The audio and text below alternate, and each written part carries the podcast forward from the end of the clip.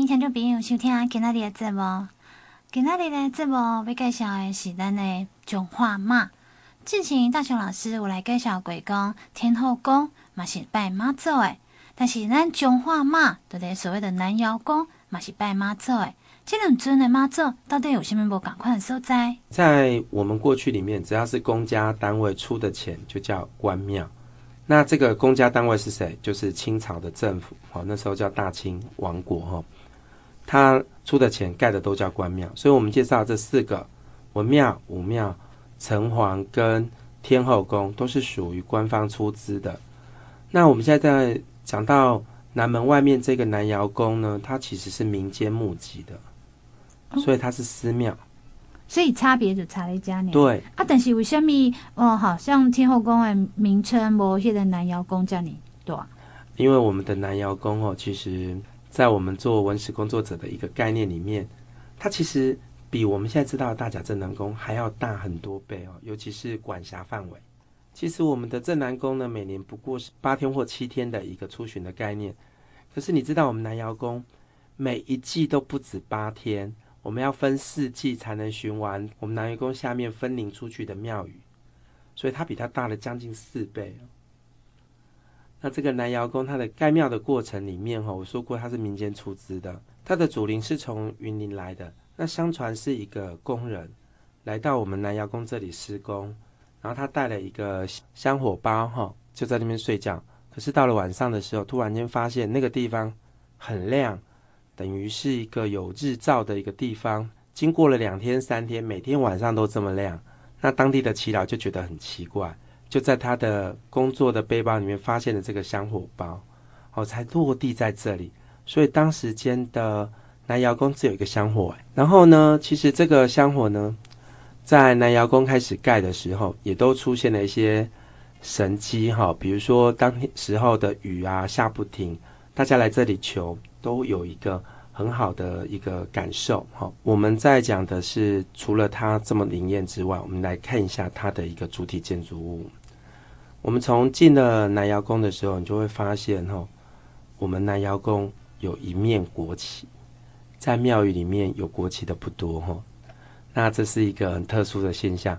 为什么会有这一面国旗？是因为日本人在日治的时候就这间庙，所以也在这一个庙宇的。门上面刻了他们日本的国旗，那到了我们中国人的治理时代，就变成了我们中华民国的国旗，是这样由来的。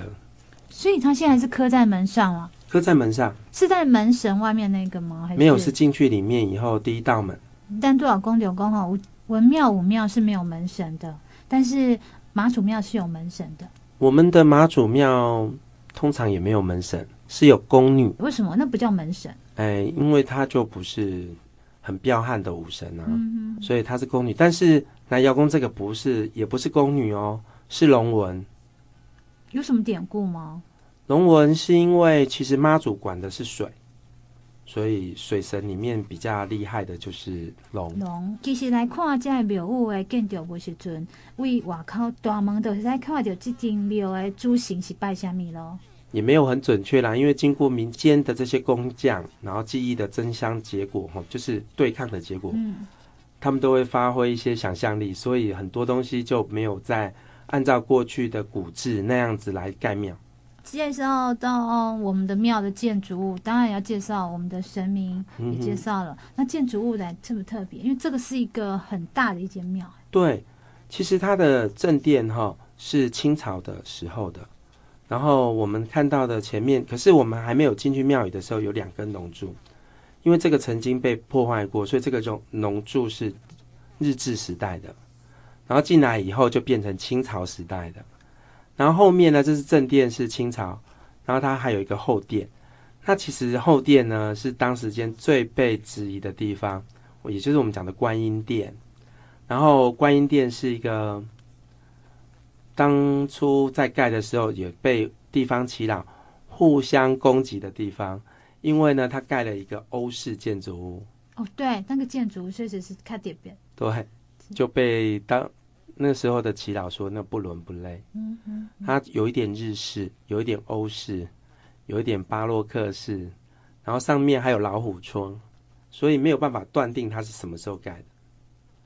那这么特殊的时候，我们进到了观音殿，其实左右都有两两个铜镜，而且非常大。在庙宇里面有铜镜，那是一个其实不大尊重神明的地方，因为镜子哦，我们那时候镜子其实，在庙里面只有一种镜子，那叫照妖镜。所以，我们进去里面会觉得显现我们原始的天性哈。如果你觉得你自己长得不怎么 OK 的话，可能要改变一下自己的想法哈。哎，比如说相由心生的概念。你常常做善事，你就会看起来比较面善一点。可是这两面镜子却被叫美人照镜，因为当时比较喜欢去这边拜拜的，都是一些特种营业的女子。还有这么特别的一个典故过程。其实来对，嗯、呃，不管前殿或是后殿，其实拜的神非常的多。对对对，那这个观音殿呢，还有个特色，就是有十八罗汉。十八罗汉里面，其中有一只小猴子，他是谁？哦，孙悟空。对，没有错。十八罗汉的意思就是多变的意思。一间庙地方的信仰啊、呃，这样为勾扎个金马，还是现代人非常信仰的一个呃佛门圣地来说。里头可以看到很多典故，然后也可以这样说，为什么会诶，这个庙来在采集的行啊？我现在会有偏神或者是旁神，哈，这样各做会，其实它都有一个构数的。对，那我们因为是观音，观音是佛教的，所以就会有十八罗汉。罗汉的话是佛教的一个主要的护法神。看到这里哈，还有一个很大的特色，我们如果到了观音殿，往上面看，你会看到宫灯。一般我们中国人的宫灯是不是就像灯笼？对。可是它是欧式的宫灯，它就是一个铸铁做的一个圆形，然后上面插蜡烛这样。呃，为为什么会有这样？当初在设计观音殿的这个设计师，他是留欧的，哎，在那个时候就欧美的一个概念，建筑概念。对，他把它引进来，在地方祈祷就觉得这个不适合当正殿。否则，本来的观音殿是要来当正殿的，正殿是要供奉我们妈祖的。介绍大家，咱先来休困节，等个等来介绍咱的南瑶宫。大雄老师，咱离开观音殿了哈，还可以看到不一样的建物，有什么特色？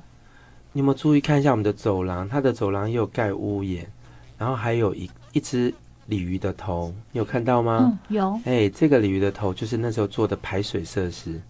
它屋顶下面积水，然后从这个鲤鱼的头那个吐出水来，非常漂亮哈。这都是日治的时候，因为我们后殿啊，我们现在到的观音殿都是被火烧过了，所以是重盖的。所以他们又在这这个地方做了很多的功法，因为南瑶宫非常有钱，在当时，所以很多功法都非常的细致，包括哈，你来看一下这个龙柱。因为它这个龙柱是高度的透空、镂空的一个雕刻品，然后那个龙的头啊，几乎是跳出来的，非常活灵活现。在这个地方，在这个时间都是非常特殊的。而且你看一下这个石雕啊，它绝对不是这石头不是去接起来的，是整颗石头从大陆过来，然后整颗石头这样雕刻。嗯，很特别，因为其其实金麦工坊好被做一在家里面，其实做出来。对，没错，其实很难做。嗯、那我们如果说站在那个正殿哈，就是妈祖的背后这一面墙来看我们的观音殿的上面，你就会发现呢、啊，其实跟我们看到的我的殿很像，它也做了老虎窗，就是耶。咱这间庙哈，到底是几年起的？哦，这很难讲了，已经没有不可考。为什么说它不可考？它前中后的时期都不一样，但是最早其实就跟我们的，哎，建县的时间差不多，哈，比我们建县时间晚了，晚了大概二十几年，所以约大概两百五十年到两百七十年之间。那为什么说它不可考？因为火灾嘛，所以我们现在的观音殿都是重建的。那观音殿重建了之后的后面那个后殿也是重建的。呃，中庭已经介绍了，嗯哼，也可以看到以来的百姓。其实马家在呢，对，有也有各种典故才会放在这后殿。没错，那其实我们后殿哈、哦、是泉州人。那我们在讲庙宇，有一些叫做地方庙。什么叫地方庙？哈，就是我们承接了这个区域。那我们在讲南瑶宫这个区域，它大部分的人来自于泉州，所以当然大家都会睹物思情，会把以前故乡所供奉的神明迁移来这里拜，所以我们的一楼就是广泽尊王。那广泽尊王其实问年纪大一点的，在一起伊那森。那广泽尊王的故事也蛮有趣的，但他就是有一个老和尚到了那个泉州的乡下，然后一个乡村的地方，他就四处去乞讨，然后请大家捐助他，然后救助他。他甚至连一碗饭也没有。可是呢，你刚好遇到了我们的广泽尊王。那广泽尊王是在做什么事？他在放牛，所以他就给了这个和尚喝牛奶。这故事呢，就是要到了报答。然后和尚就要报答他，就跟他说：当你遇到三个现象的时候，请赶快上树上哈，然后念佛经，你就可以成仙。要有三个现象哈，一个就是要鱼上树，就是鱼要会爬树；第二个是和尚戴铁斗笠；第三个是小孩背牛。有一天啊，就刚好下大雨，然后一个送殡葬的队伍就从他门口过去了。哦。那刚好呢，广泽尊王刚好在放牛嘛，哈，所以就看着他们。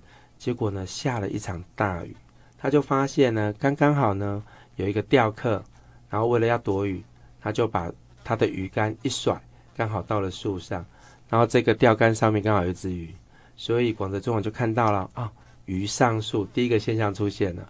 第二个现象是下大雨嘛，那和尚怎么躲雨？他就把他的罗跟拔盖在他的头上。所以第二个现象，和尚戴铁斗笠也出现了。第三个呢，那小孩子躲哪里？殡葬队伍当然是躲在牛的肚子下面，所以他就看到了牛被小孩子背。所以他看到这三个现象，就冲上树上去念佛经，啊，果然也成仙了。那这里面呢，就有一个很好玩的小故事。他的叔叔就发现，哎，怎么这么久没有回来？这个小孩子放牛了一天一夜没有回来，赶快去找他。那看到他在树上，就去拉他的脚哦。所以，我们广泽尊王的神像是单脚盘腿，另一只脚是下来的。哦，原来这样的故事，所以还有这样的一个神尊。对，这一尊神主要是在拜什么？其实当然是对地方上面他有一些神迹故事啦。但是因为他的故事就出现在泉州，所以泉州人到了某些地方就会去供奉他。例如鹿港有一间凤山寺。它就是广泽尊王，所以有他就知道他们是泉州人。泉州人哦，原来庙宇的建筑其实也跟当地的是哪一省的人或者哪里来的人有关系。哦，其实这样，其实，在地方上，大雄老师他们哈文史工作者非常的考究这些历史故事的。介绍了这尊神尊以外，再来还有什么？他的旁边哦也是有文昌帝君，然后文昌帝君当然是求我们刚刚讲了哈、拜拜。他就放了一个哎快木雕刻的一支笔，是让大家求好运的。嗯，然后摸一摸，然后让你让考运可以顺利。在这里就要请教一下哦，就是然后你可以和文昌庙，然后咱都要进行介绍文庙、武庙来对去求文昌笔。对，啊，但是这个笔太重了，要不要让它处理哈？意思是这个毛病呢？没有错哈，其实如果你求到这支笔哦，绝对不是把它放在桌上，而是你要找文昌位。那文昌位其实以目前来说，哈，公寓啊，或者是透天的房子，其实不好找。那我会觉得说，建议哈，不要背对门，我们的椅子不要背对门，因为会被干扰，会常常听到我们开门关门的声音，你会被它干扰。但是也不要正对门，所以大概是我们可以用余光看到门的一个位置来找文昌位。然后文昌位的前面最好不要是窗户，因为外面会干扰你。你如果找到文昌位的时候，请放一个笔架，就我们以前那个写书法的笔架，然后把这个文昌笔挂在上面。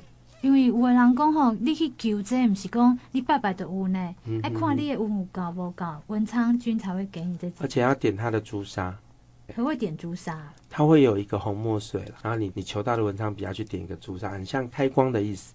啊，无点嘞。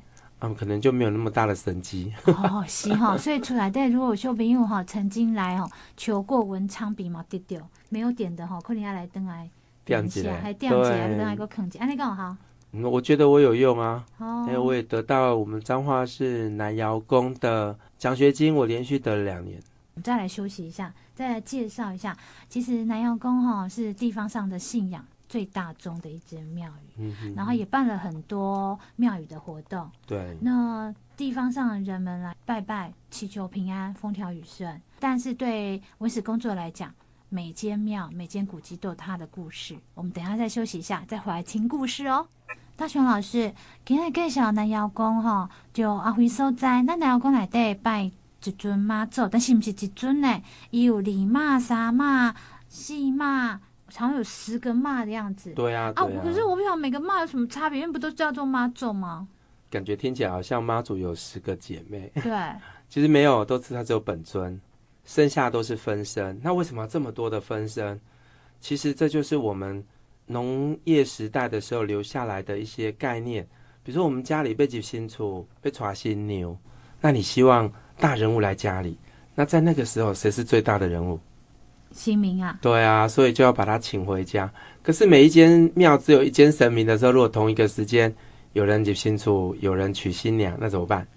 呃，这样子不美白呢？对啊，所以就要找找一个分身出来，所以短骂就形成了，就会再来诞生了李骂，再来三妈，所以慢慢陆陆陆陆续续就越来越多。所以起码该怎妈？对，但是我们叫怎妈回不是一二三四五六七八九十？不是啊，那样。不是，它是短妈有两个，有老大妈跟圣大妈，然后李妈有两个。那其实我们到六妈而已，但是那么多的神尊，你把它分出去，它的功力不是就减少？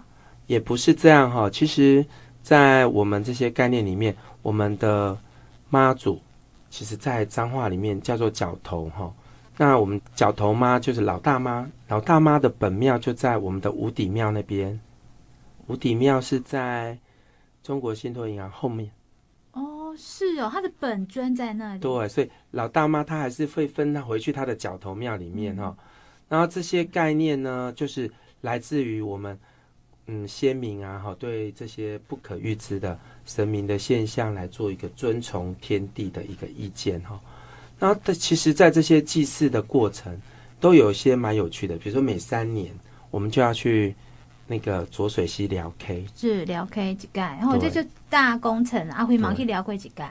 我们有讲过一句话哈，那起码跟我就是大妈细妈爱食鸡，然后二妈我妈爱玩鸡，啊三妈老妈爱聊 K，所以我们的每三年就是三妈老妈要去聊 K，那为什么要聊这个 K 呢？就是回老家，啊因为三妈老妈哈是比较爱玩的，然后所以他就会回他的老家，回云林。就要过浊水溪去找老家，那他每三年都会办一次。哎、欸，妈祖是为湄洲来台湾的，对啊，那怎么会是回到云林去？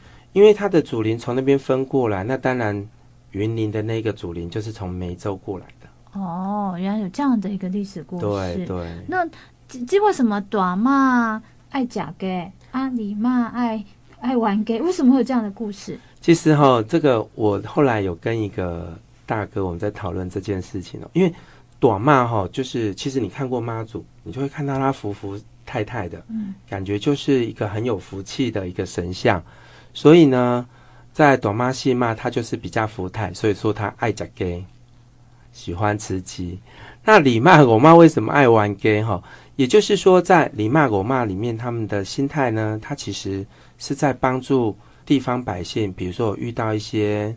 邪魔入侵啊，然后需要那神明来那个施法保佑他们的时候，他们就会请李骂、狗骂去施法。哦，原来伊是跟别人玩 g 不是跟你玩 g 不是。好，原来是这样的一个过程。当然了，牵到了我们的马祖的一个信仰的过程哈。整个南瑶宫的腹地哈是非常的大，除了主殿，然后观音殿，殿，还有一个后殿。对，我们来介绍一下我们的后殿。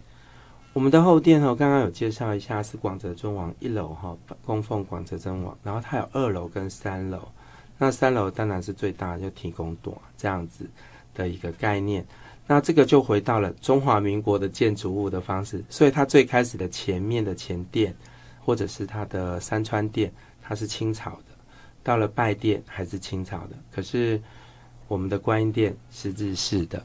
然后再加上呢，我们后面现在看到的，这是中华民国后来的一个盖盖法。可是我们在看的哈，其实不管是龙柱，它都有一个时代的演变。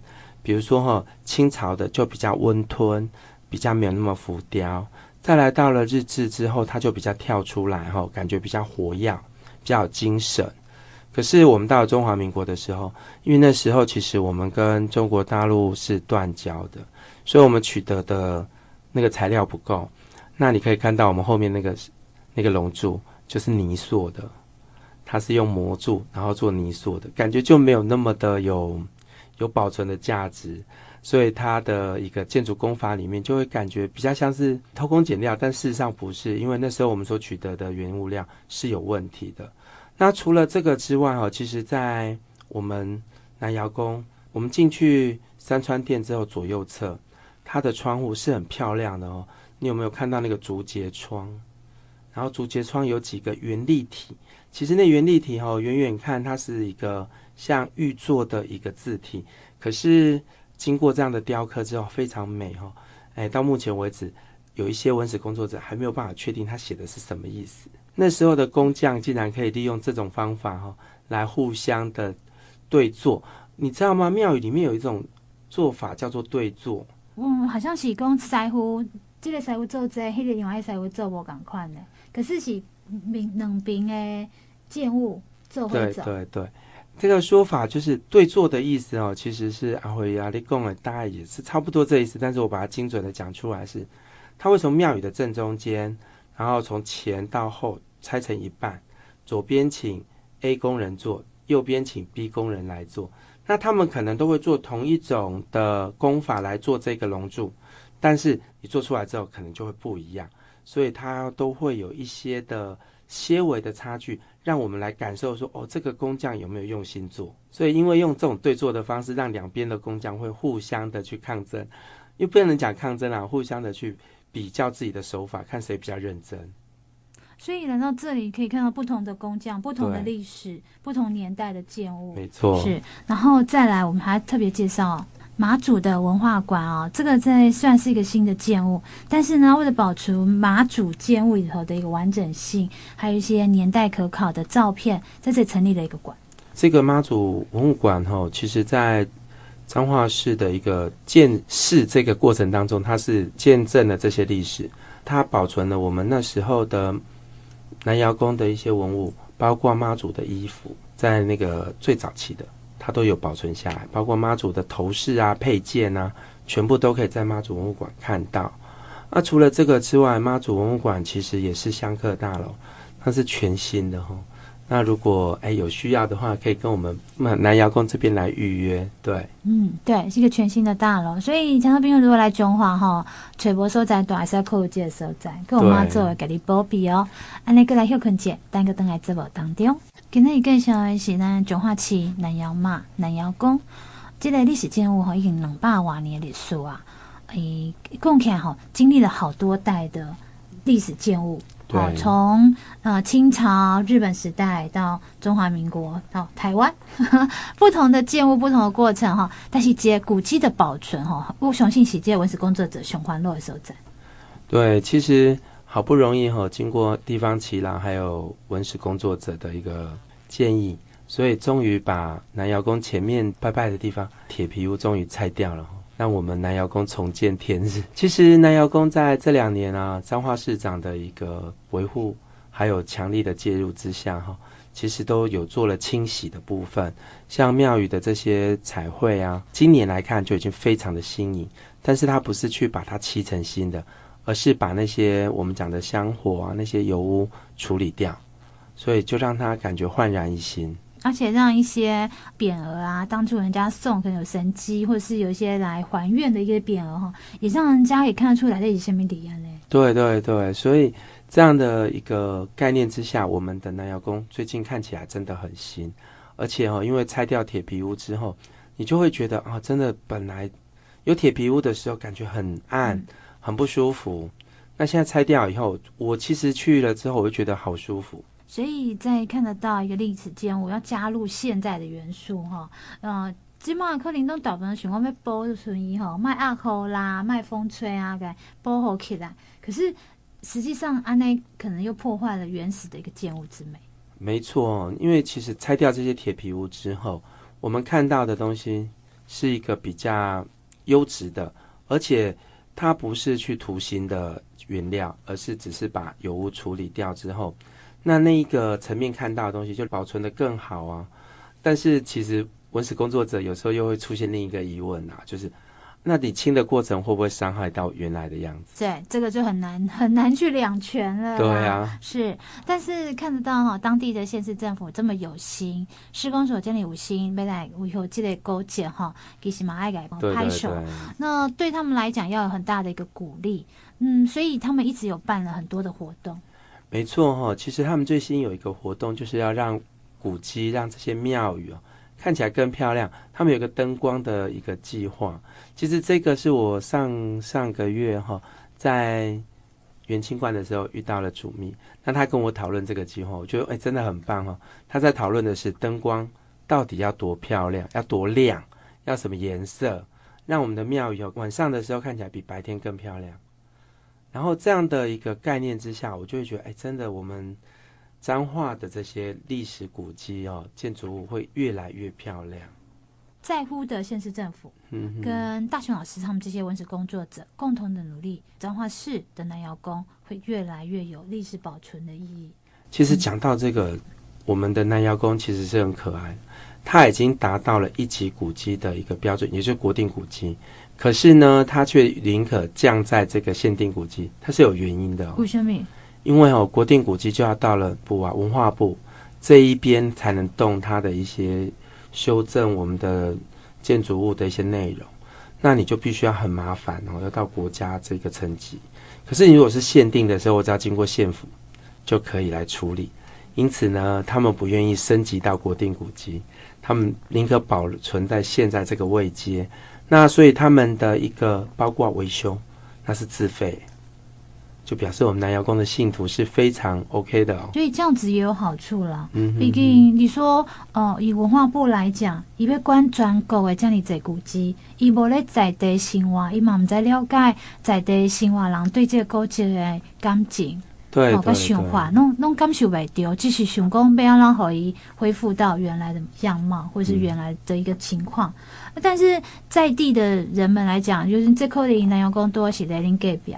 你主持人看我多寒嘞，伊他的一根一瓦一柱，你拢有印象，你给我比较哈，文化部的啊，中央的层级这些官员还要来的了解的东西，没错啊，是啊，所以还是在地活化在地的资源，好，在地保存是最好的。嗯、那当然讲，我们这个南窑宫哈，一直哈希望大家不要把它认为是一个很古老的一个地方，所以他们成立了很多团体，对不对？对啊，像尤其他们的青年志工队。他们很可爱，他们会帮彰化市所有的庙宇在办活动的时候做记录。除了做这些记录之后，他们还会招生新学。那招生新学的时候，可以让我们南瑶宫的这个建庙的精神，哦，妈祖的奉献的精神，来把它传承下去。以外，他们还有办这个夏令营，让外地的人啊可以感受到，哎，我们南瑶宫的一个文化特色。其实。在南瑶宫的文化特色里面，刚刚我们一早就有说到，它是管区、管辖区最大的一个妈祖庙。那管辖区有多大哈？就跟我们当初的彰化县有多大是一样的哦。阿辉，你知道我们以前彰化县往北管到哪里吗？往北好像是大渡桥，是吗？还要再北？还要再北哦？那不是要台中的？还要再北。哦管到苗栗了，还要再北，还要在新竹了吗？还要再北，哇！啊，以前台北城下来就是彰化城，台湾以前就只有几个城，对，对，是，所以我们的彰化城是管到台北，也就是淡水河，那你就知道我们南瑶宫也是到那里，所以我们往北的那一个妈祖绕境，就一季三个月就要办一次。那你看，每一次就是八天九天，难怪大家讲南瑶妈有啥物叫老人，因为定定爱出巡。对，南瑶妈定定无伫厝诶。是，当然了，就大家出巡时阵吼，如果你有参加过，伊就发现到讲，诶、欸，为什么会有看到好像一些顶头，较无啥共款的顶桃？南洋妈妈集团就点别。对，太子团，他的生偶团哦，他这个生偶团其实跟我们那时候看到那电影啊。电音三太子，哎，顶桃 是同一个类型，是可爱的 Q 版，而不是看起来都是很神圣的吼，不可冒犯。因为它是 Q 版的，所以这一对呢，在南瑶宫这边，我们也都有帮忙附近的庙宇来办理这些庙宇的文化活动。但是它比较特别的一个点，还有一个特别点是在于一家人偶帮忙的都是妇女。对，没错哈，这也就是让我们当地因为。南瑶宫拜的是妈祖，所以很多东西都是只有女生才能做。还有这样子的一个典故过程，没错。嗯，那因为节目关系，不晓得针对南瑶宫部分，大雄老师有没有特别需要再补充的？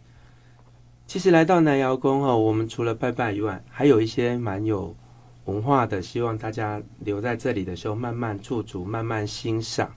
哎，然后来到南瑶宫，其实我们。摒除到信仰哈，比如说你是基督教啊或天主教，虽然不进庙，可是你这样细细品尝它的建筑的那种美感，其实可以让我们待在一天的。其实不管你是什么宗教哈，这个历史建筑物一定有历史的规定，嘛历史所形象的伊个建筑的水，所以欢迎听众朋友欢迎来到咱彰化市南瑶宫来欣赏两百多年的这个历史建物喽。啊，谢谢大雄老师，感谢你，谢谢。好，拜拜。